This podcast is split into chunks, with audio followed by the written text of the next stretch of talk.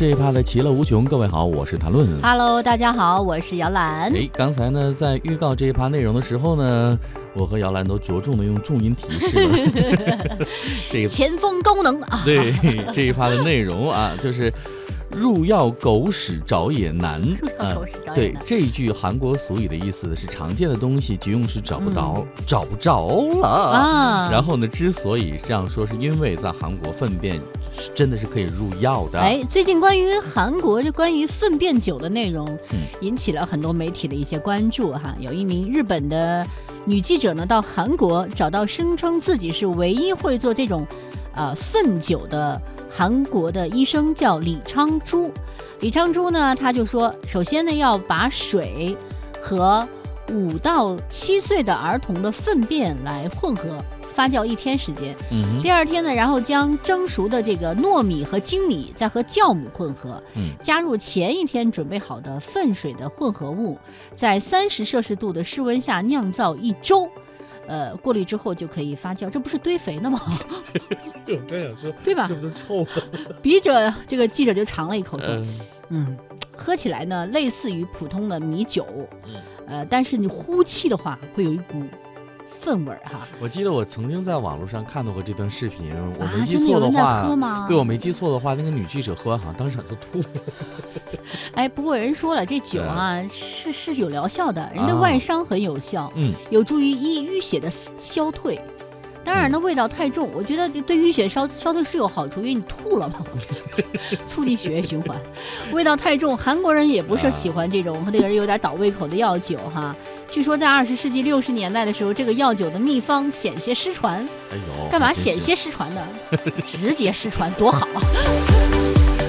开玩笑了啊。呃，但是呢，这个东西存在极有道理哈。嗯，呃，我们来看一下它这个过往的历史啊。这个粪便入酒呢，在古时其实并不罕见，只是嗯我们现代人觉得有点稀奇了。嗯那除了人粪酒之外呢，朝鲜时代的东医宝鉴呢，还记载了白狗屎烧成灰，混入酒里服用，可以治疗腹胀和淤血的这样一个药方。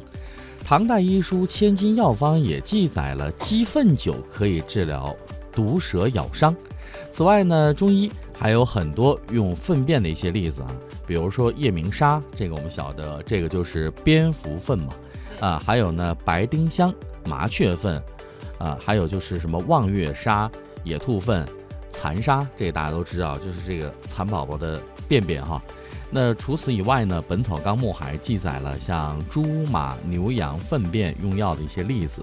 那李长珠呢，翻开医书上这些用繁体字写的“铜变气凉、扑损瘀、虚劳骨正、热速除”，啊，嗯就写着在用这些这个分辨酒可以去来治疗的一些这个疾病啊。对，其实啊，我觉得以前可能，嗯，我觉得嗯自我、我自己的解感觉哈，嗯可能因为你比如说以前的科技不够发达，是，很多的事情你没有办法替代。嗯那现在呢，因为可以入药的这些粪便，你可以把它的其中的有效成分用其他的东西可以替代了嘛。是，所以慢慢的有一些药方的大部分都被历史所淘汰了。嗯那么大部分的韩国人也遗忘掉了这些民间疗法，嗯只有少数的韩医师还在沿用一些古法。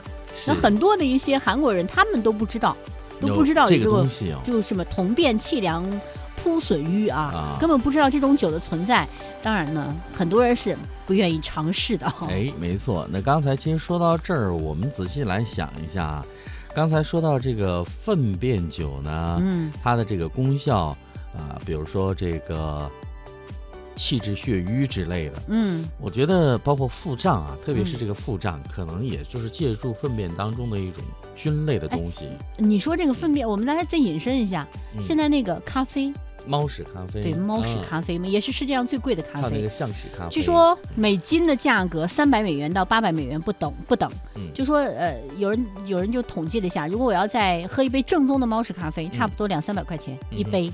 一杯。嗯那你说这样的东西也是粪便出来的？但是这个猫屎咖啡呢，跟这个用直接用屎来加工酒的这个呢，还真不一样。因为那个那种猫啊，它吃嗯掉那个咖啡豆之后呢，嗯那个肉在它肠道里消化掉了，最后嗯。是那个咖啡豆它消化不掉，然后随着粪便排出来哎，。还有一个那个，你知道就那个龙涎香，嗯哼，知道吧？这不是很龙涎香很香料嘛，就，是是吧？而且这属于吐出来没有消化对什么，化化痰呐、散结利气、活血的一些东西。嗯，其实这个也是排泄物啊，嗯这就是那个抹香鲸的排泄物。嗯，这个这些，嗯，因为它呢，那个抹香鲸的肠胃经过了很多的一些硬物的割磨，然后通过消化道产生一些特殊的分泌物，来把这些东西呢都包在里头，包裹出来。缓解伤口的一个疼痛。所以啊每过一段时间，这个分泌的包块呢就会出来，就随着粪便嘛出来，啊然后飘在那个海面上，就是龙涎香。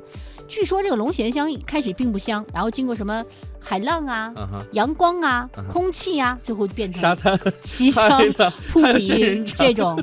还有你知道，在那个哎呃非洲岛国毛里求斯有种特有的生物，两种啊，一个叫渡渡鸟，嗯一个叫大鲁榄树。为什么要说它们呢？嗯因为啊，渡渡鸟的鸟粪，知道吗？嗯哼，和那个大呃呃叫什么来着？大鲁榄树哈，嗯大鲁榄树因为它是一种很珍贵的树木嘛，嗯，后来呢，渡渡鸟就绝迹了。绝迹之后，发现这个大鲁榄树它也不生存了，就是它俩是在一起的，相互相互相依的过是有存亡关系。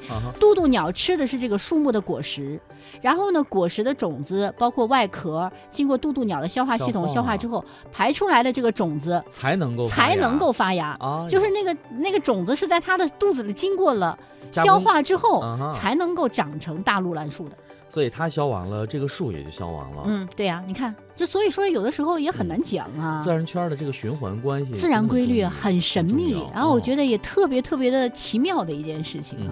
嗯，刚才呢，听姚老师讲这一段，我真的有一种小朋友坐在这个板凳上，听老师在给你讲一个循环的故事。以后呃姚老师会继续给你讲的。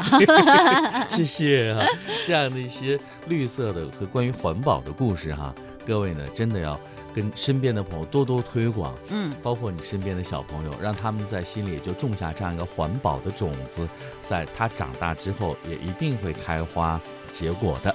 好了，各位，那说到这儿呢，我们今天的节目又接近尾声了，非常嗯感谢您这一个小时的收听陪伴。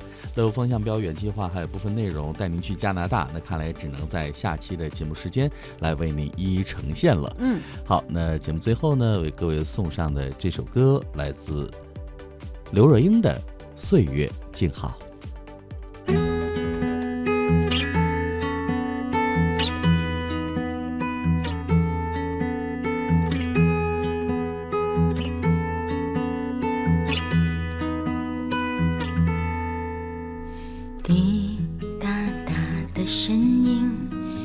敲醒了晨曦，雨绵绵密密的淋湿木头阶梯，看你睡在榻榻米，均匀呼吸，暖着空气，暖着心。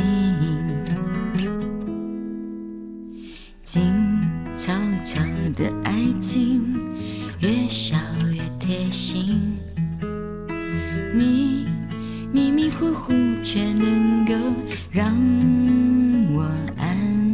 安心。搂住亲吻着蜻蜓，不离不弃，永远很远，你很近。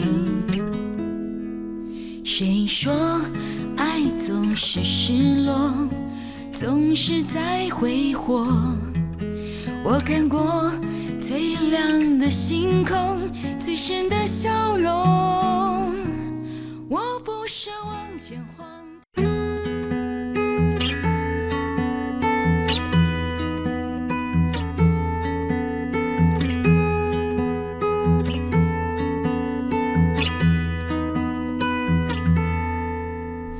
滴答答的声音敲醒了晨曦，雨绵绵密密的淋湿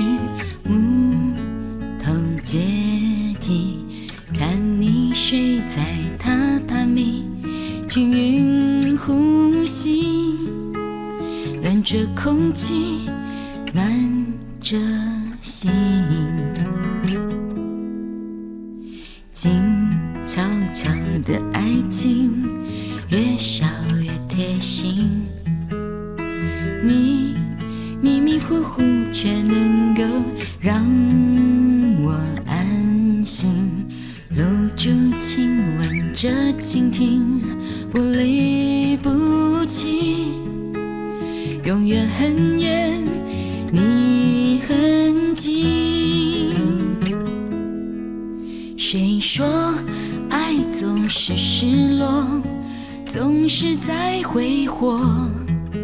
我看过最亮的星空，最深的笑容。我不奢望天荒地老，只要有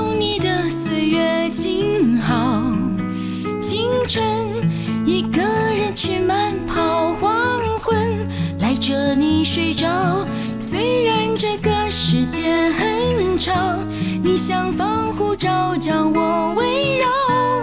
有时候感动虚无缥缈，却能让我觉得我很重要。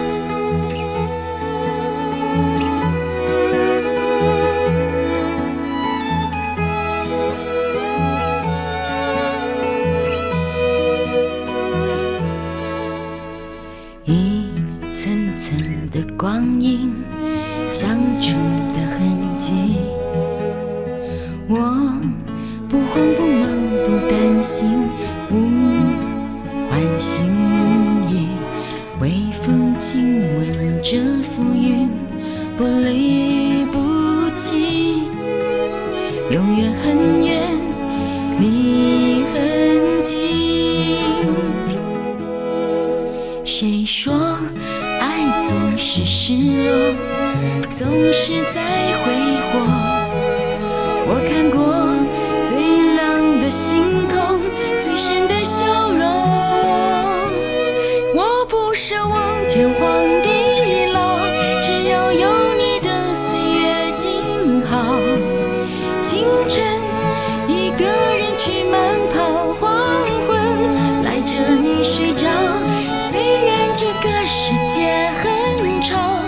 像防护罩将我围绕。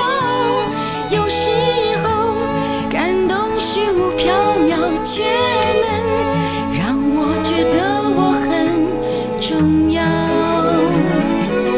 我不奢望天荒地老，只要有你的岁月静好。不怕实现的梦太少，